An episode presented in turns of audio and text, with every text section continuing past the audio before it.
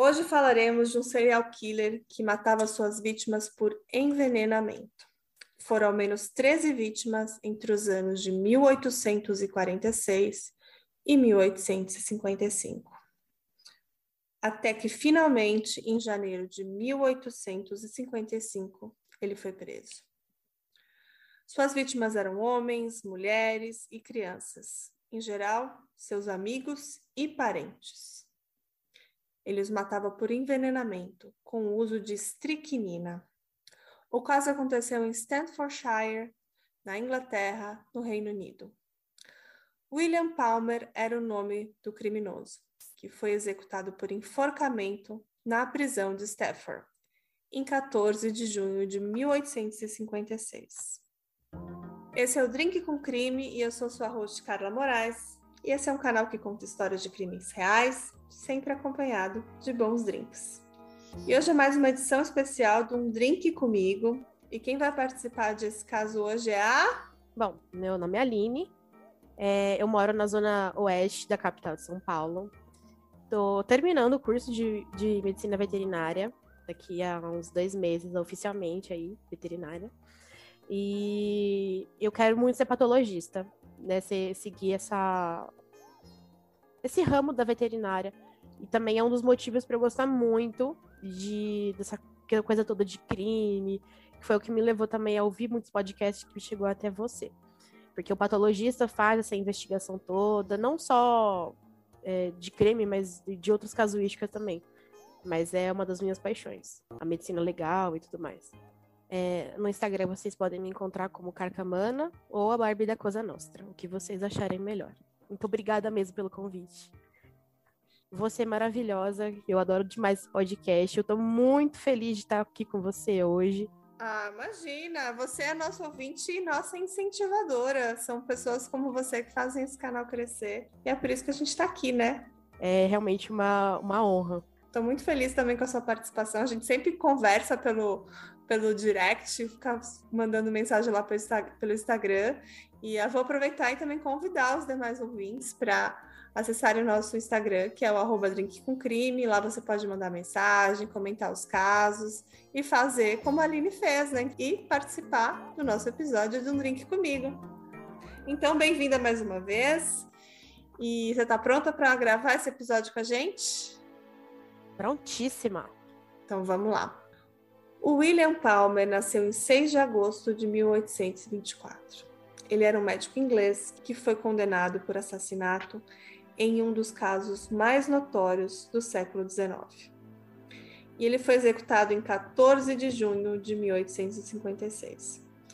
E eu fiz essa conta aí, então quer dizer que com apenas 30 anos ele já era médico formado e já tinha matado mais de uma dúzia de pessoas.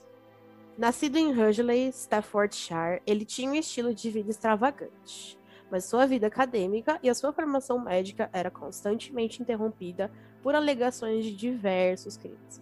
O mais citado é roubo de dinheiro. William também tinha fama de mulherengo.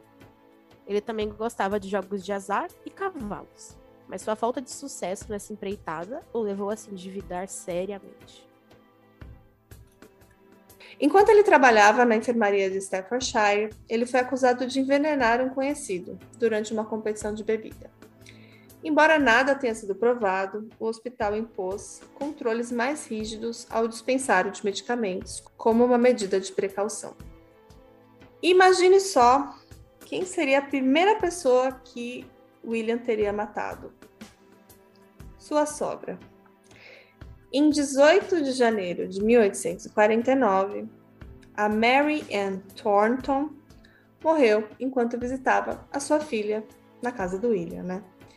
E ela tinha cerca de 50 anos. E essa foi a primeira de uma série de mortes suspeitas ligadas a William Palmer. Em 10 de maio de 1850, outra morte. Leonard Bleding morreu em sua casa. Ele era um hóspede de 49 anos que passaria uns dias em sua casa.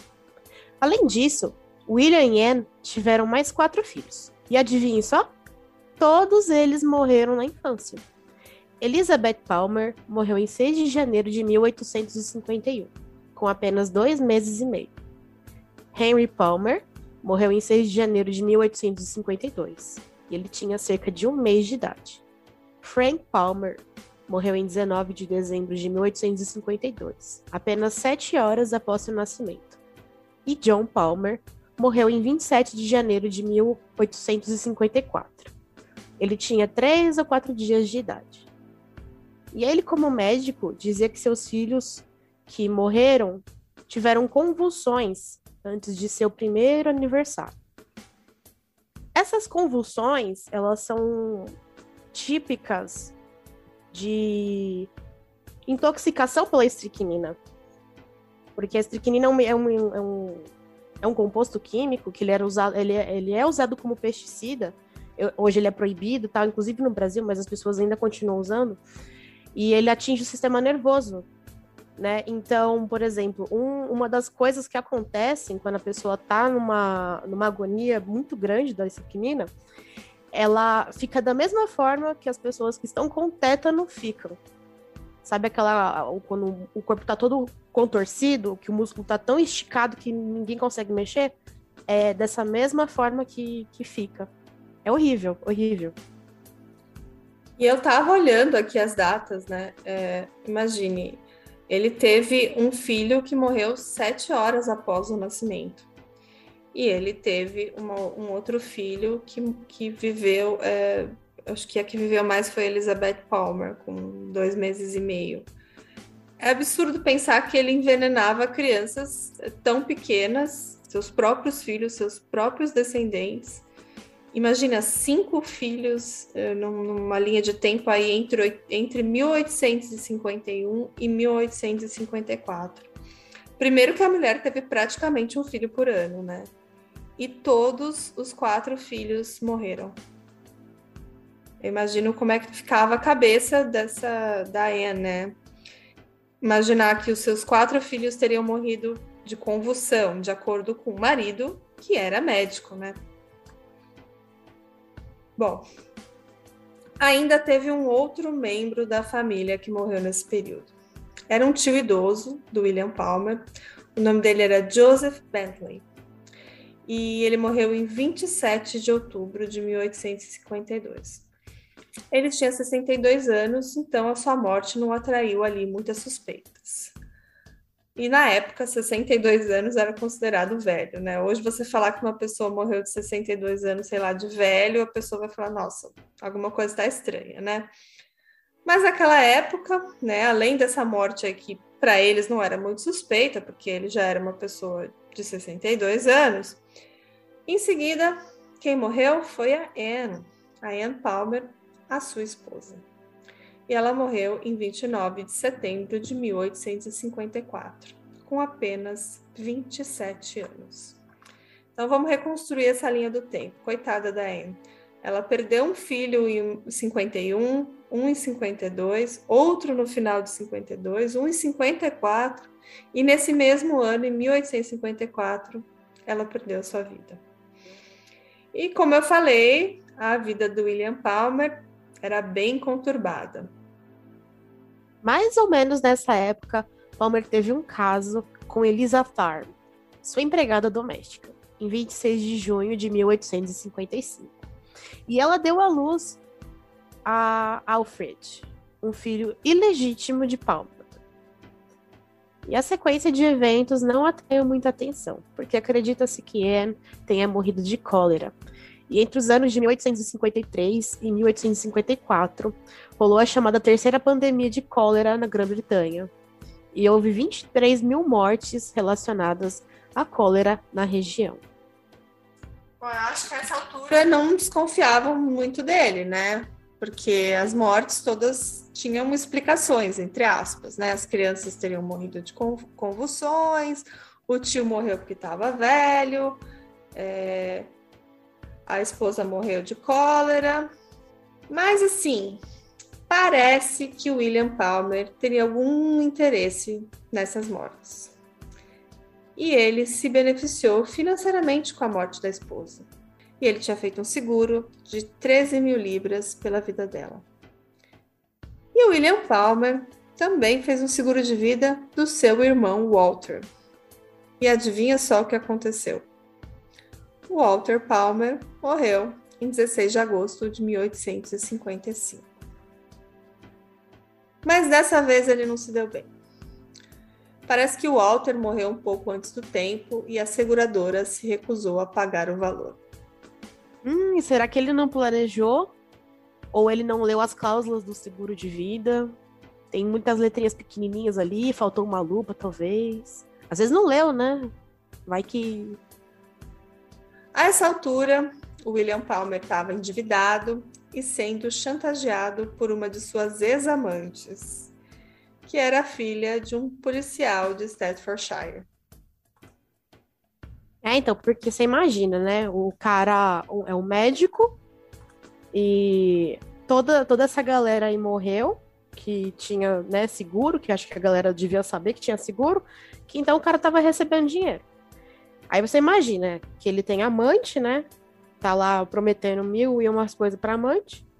E aí a, a, mulher vê que não recebe nada e aí começa a chantagear. E aí é que o caso engrossa. Não, imagine só. Além de ser ex-amante dele, ela era filha de um policial. as coisas ainda vão ficar mais complicadas assim na vida do William. Em novembro de 1855, ele participou da Chess, eu vou falar aqui, mas eu não sei nem como é que pronuncia. Vamos lá. Shrewsbury Handicap Stakes. Eu pesquisei sobre o que é esse evento e eu encontrei diversos sites online que são tipo sites de aposta, mas naquela época, obviamente, as, as apostas eram presenciais, em papel, né? E ele então foi à corrida acompanhado de um amigo. Eu li em alguns lugares que seria o melhor amigo dele. O nome dele é John Parsons Cook. E ambos apostaram em vários cavalos entre os dias 13 de novembro e 15 de novembro. E o amigo, John Cook, ganhou uma grande quantia de dinheiro apostando na Polestar. Já William Palmer perdeu muito em apostar em The Chicken. Cook e Palmer resolveram fazer uma comemoração no Raven, um estabelecimento local de bebidas. E adivinhe só o que aconteceu com o um amigo? Já no dia 14 de novembro, John Cook se queixou de se sentir mal, mas apenas pensou que ele havia bebido muito conhaque. Em 15 de novembro, os dois jogadores voltaram para a cidade de Hugley e o John Cook reservou um quarto no Talbot Arms, que é um bread and breakfast, meio que uma hospedaria, né? E é um lugar bem bonitinho que existe até hoje. Eu entrei no site deles e parece ser uma gracinha, assim. E mantém ainda a estrutura original desde aquela época. Em 17 de setembro de 1855, duas pessoas próximas a William adoeceram repentinamente. O jovem Alfred Palmer, o seu filho bastardo, e quem mais? É aquele amigo dele, o John Cook. E o pequeno Alfred morreu naquele mesmo dia, o quinto filho de William Palmer. Em 18 de novembro, uma empregada provou um caldo preparado para John Cook ela também adoeceu. E em 19 de novembro, William Palmer foi a Londres para coletar os ganhos de Cook nas corridas de cavalos.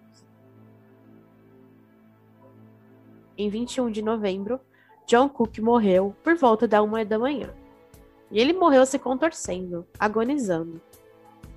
Em 23 de novembro, o Sr. Stevens, que era o padrasto de Cook, chegou para representar a família, para então velar seu enteado padrasto de Cook já desconfiava de William Palmer e chegou a Staffordshire, viu que o livro de apostas e os papéis do jovem estavam faltando. E aí que ele ficou sabendo de mais coisas. A empregada disse a ele que William Palmer deu pílulas a John Cook. E ele também mandou lhe dar um caldo, que ela enfiou o dedo para provar e ficou também violentamente doente. A essa altura, William Palmer já estava reivindicando os ganhos recentes de John Cook como os seus. Mas as línguas começaram a balançar, pois já haviam muitas mortes na família de William Palmer. Ele também ficou sabendo que sua esposa, Anne, adoeceu e morreu rapidamente no ano anterior, que ele recebeu um prêmio pago, seu seguro de vida, e apenas um de seus cinco bebês havia sobrevivido mais do que algumas semanas, mas que morreu depois.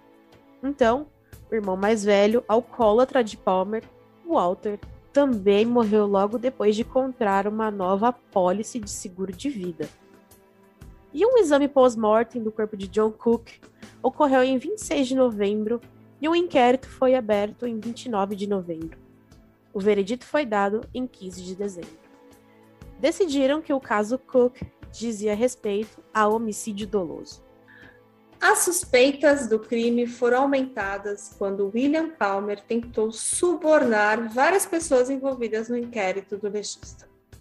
Mas a gota d'água foi a compra de estricnina por William Palmer um pouco antes da morte de John Cook.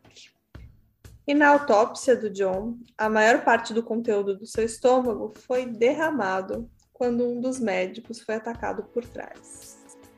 Parece que William Palmer estava presente, então teria feito essa cena, tipo, empurrou o cara para que o durante a autópsia, tipo, atrapalhasse os trabalhos do, do legista lá. É, então, e assim, cara, eu, eu falando da, da minha área, porque isso faz jus totalmente a minha área. Jamais, eu, cara, se eu tivesse fazendo uma autópsia e o suspeito do crime estivesse ali presente, eu não ia mexer. Não ia. Porque assim, qual a probabilidade daquela pessoa tentar sabotar o meu exame? Sendo que tipo, ela tá sendo acusada de ter causado aquilo. Acha que a pessoa não ia fazer alguma coisa? Não, cara. Eu não permitiria nunca que a pessoa acusada estivesse presente durante o meu exame, durante a minha avaliação. Nunca, nunca, nunca, nunca. É, e aparentemente em pânico, ele ainda tentou subornar o garoto que levaria as amostras para análise e ele tentou subornar o menino para ele então virar o carrinho e quebrar as garrafas com as amostras. E quando isso falhou, porque o menino não aceitou o suborno, ele importunou o agente dos Correios para interceptar o relatório químico enviado ao legista do condado. E para complicar ainda mais a vida do William Palmer, um assistente de um químico admitiu ter vendido estricnina para ele na semana anterior. E à medida que as suspeitas cresciam, solicitaram a exumação dos corpos de Anne e Walter. E logo em seguida, William Palmer foi preso pelo assassinato do John. Os corpos da Anne e do Walter também foram exumados e reexaminados. Mas não foram encontradas evidências suficientes para acusá-lo também desses outros dois crimes. uma lei do parlamento foi aprovada para permitir que o julgamento fosse realizado em The Old Bailey, Tribunal Central Criminal ou Central Criminal Court, na Inglaterra. Achavam que um júri justo não poderia ser encontrado em Staffordshire. Apesar das evidências serem circunstanciais, a semelhança entre a morte de John Cook e as vítimas conhecidas de estricnina foi suficiente para o júri declarar John Palmer culpado de assassinato.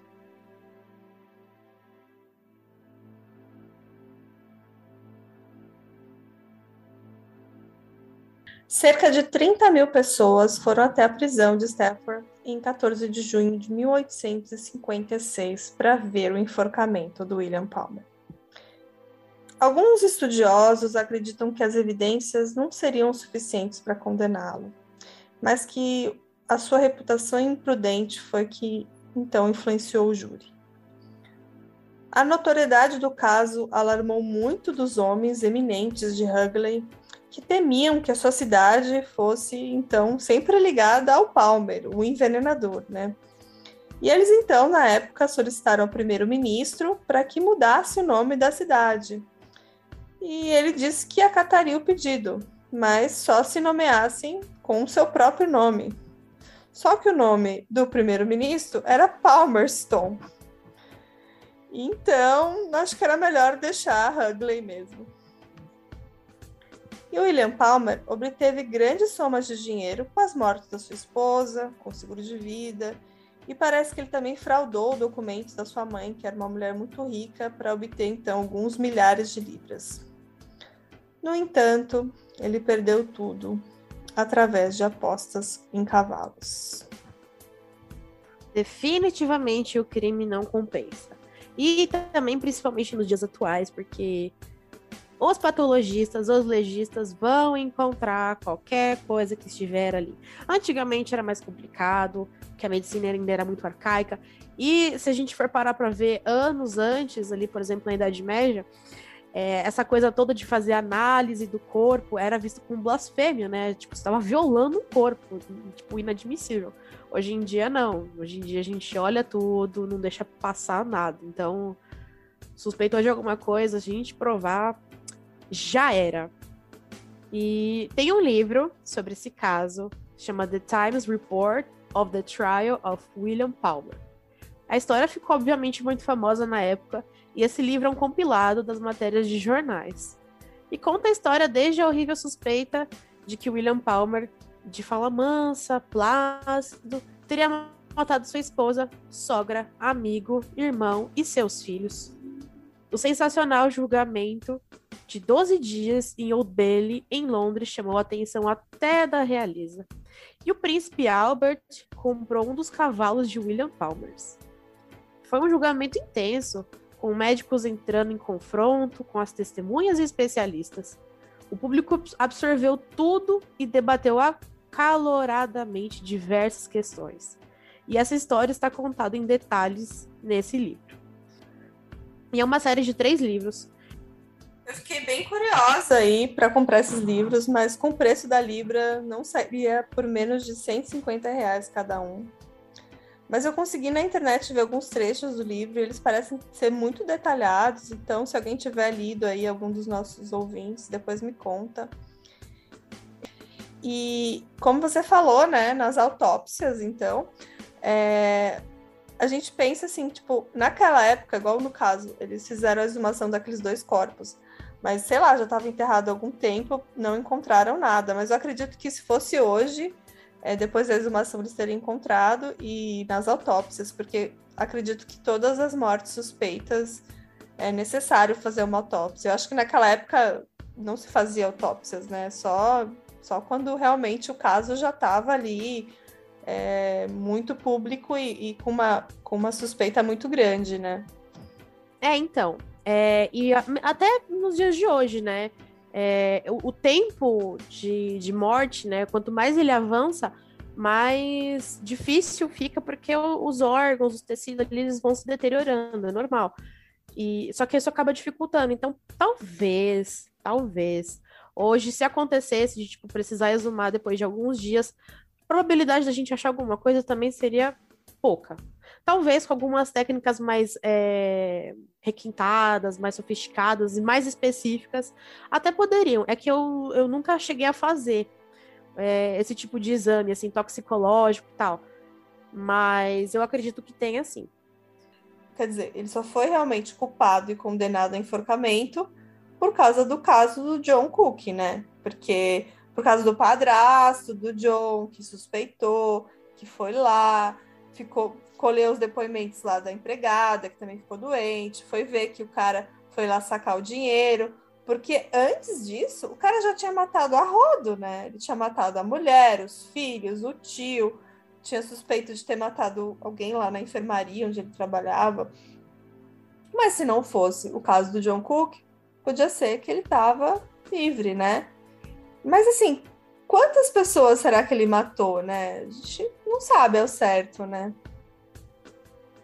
Exatamente, porque assim, esse, esses casos que foram pontuados são de pessoas próximas, né? Então era a sogra, a esposa, os filhos, o amigo, o irmão.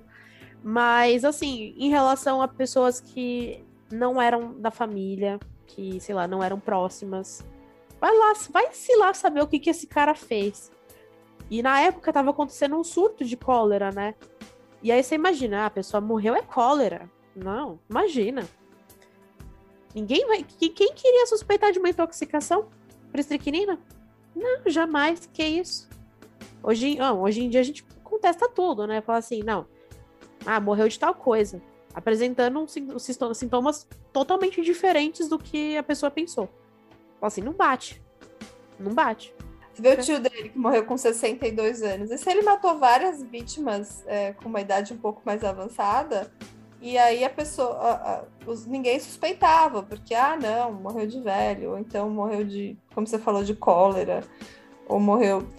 Quantas pessoas que ele pode. Gente, ele era um médico, quantas pessoas ele atendeu na vida? Quantos pacientes ele teve? E a gente só consegue conseguir informação dessas mortes relacionadas à vida pessoal dele.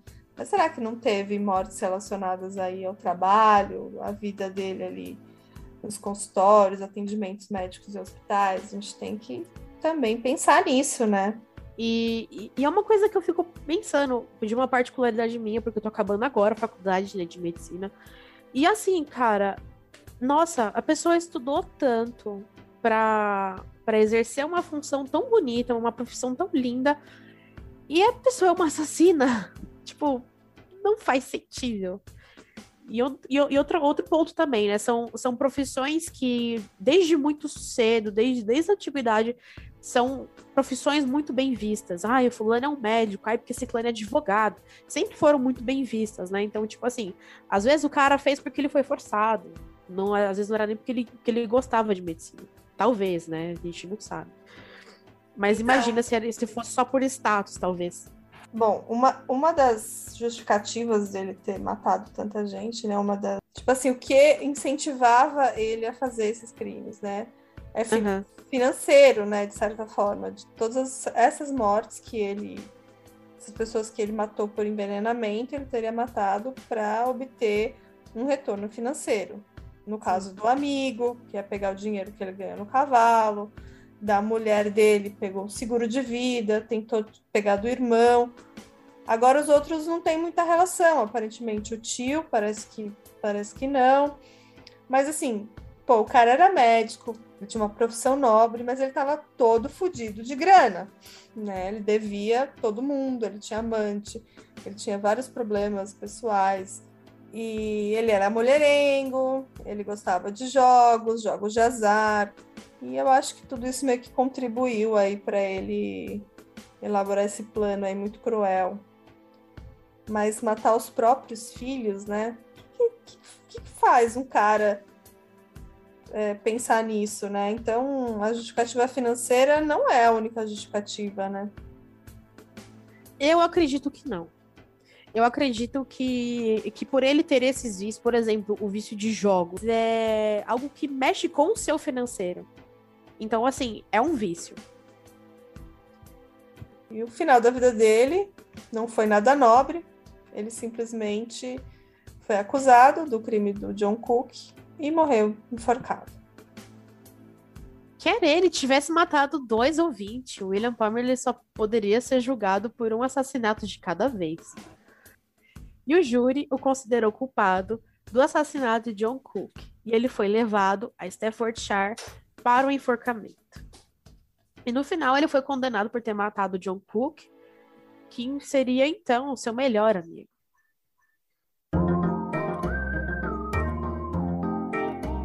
E só a título de curiosidade, é, nas pesquisas desse caso, a gente encontrou um outro William Palmer que é um médico na Flórida. Agora você imagina ter o mesmo nome e ter a mesma carreira de um cara que era envenenador e serial killer. Tipo, olha o karma. Coitado do homem, tem nada a ver com isso, mas tava lá carregando fardo. Ele é tão bonitinho. Abre aí pra você Ai. ver. Ah, ele é bonitinho. Não é bonitinho? Ele Imagina... tem uma cara de decente. É, assim, uma cara simpática. assim. Não, e tipo, médicos, né? Os dois eram. Meu Deus do é céu. É muito azar, né? É muito karma. Muito karma. ah, eu adorei nosso papo, Aline. Foi muito legal. Ah, eu também. A gente falou do envenenador de Hugley, também chamado de Doutor Morte. E esse é um caso antigo, né? A gente ficou discutindo que caso que a gente escolher para gravar. E é um caso de, dos anos 1800, né? Mas eu acho que tem muita coisa interessante, assim, que a gente para para pensar, pô, quantas vítimas esse cara deve ter, deve ter feito, né? É, e hoje em dia a gente vê vários outros casos de crimes reais de anjos da morte, né? mas são pessoas que matam pessoas ali em estado terminal, coisas do gênero. Mas ele matava crianças, seus próprios filhos, bebês. Infelizmente, essas mortes é, não foram confirmadas mesmo que ele envenenou, né? Infelizmente, não, na época não fizeram e não fizeram os estudos suficientes para comprovar que ele matou a esposa, o tio e os filhos. É, mas eu acredito que tudo indica que ele foi mesmo culpado, né? Então, vamos encerrando o caso de hoje. Eu agradeço muito a presença da Aline. Ela é uma fofa, ela é uma querida, a gente sempre conversa, ela sempre comenta os nossos casos. E eu adorei a indicação do caso dela. E agora você tem que indicar pra gente um drink, né? É assim que funciona o canal. A gente conversa e você indica um, um drink que você gosta pra gente compartilhar com os nossos ouvintes. Agora, esse drink, cara, esse drink foi o seguinte. É, nos embalos da, da Rua Augusta, eu encostei num, num bar super bonito, com várias luzes de, de, de LED, neon, lindo, lindo, lindo. Sentei na bancada e peguei o cardápio. E aí um me chamou a atenção pelo nome, não foi nem pelo, pela composição do drink, foi pelo nome. Se chama Corpse Reviver. E essa receita que eu vou passar é o número 2, Corpse Reviver número 2, porque tem outras. Essa é mais cítrica, essa é para quem gosta de sabores mais cítricos, como eu, que eu sou apaixonada. Mas não, você vai degustando devagarinho, ele geladinho, é maravilhoso. E aí já anota a receita aí. 3 quartos de shot de gin London Dry, 3 quartos de shot Triple Sec, 3 quartos Lillet Blanc, é, 3 quartos também de suco fresco de limão siciliano, você pode espremer direto ali. Tem opção de você adoçar se você não curte, né, esse sabor azedo e tal. Eu gosto sem açúcar. E dois dash de absinto. E aí você pode decorar depois com a, com a casca do limão siciliano. É maravilhoso. Então, essa é a receita que eu trouxe para vocês. Ah, e só mais uma curiosidade. Esse nome, Corpse Reviver, é, ele foi esse drink foi batizado com esse nome porque como se, tipo, se uma pessoa que faleceu tomasse, ela reviveria e depois morreria de novo. Tipo, depois de quatro drinks desse. Não. Porque, assim, ele é muito bom, faz a pessoa reviver, mas ele é tão forte que faz ela morrer de novo. É tipo isso. Então, vou avisar todo mundo que a receita vai estar tá lá no nosso Instagram, tá? Depois a gente vai colocar os, os ingredientes novamente para quem não conseguiu acompanhar e anotar aqui. A gente uhum. vai deixar lá nos stories. Depois eu já quero o endereço desse bar e eu já vou dar um check-in lá essa semana. E depois eu te falo. Adorei a receita, adorei tudo. Então, boa noite para você, boa noite para todo mundo que está aí ouvindo a gente. A gente sempre avisa que tem que seguir a gente no Instagram, seguir a gente nas plataformas de podcast. Quem puder ouvir a gente pela Orelo, para a gente ganhar as famosas moedinhas. E comente, curta, compartilhe e faça esse canal crescer. Um grande abraço a todo mundo. Tchau, tchau. Dá um tchau Eline. Tchau. Beijão.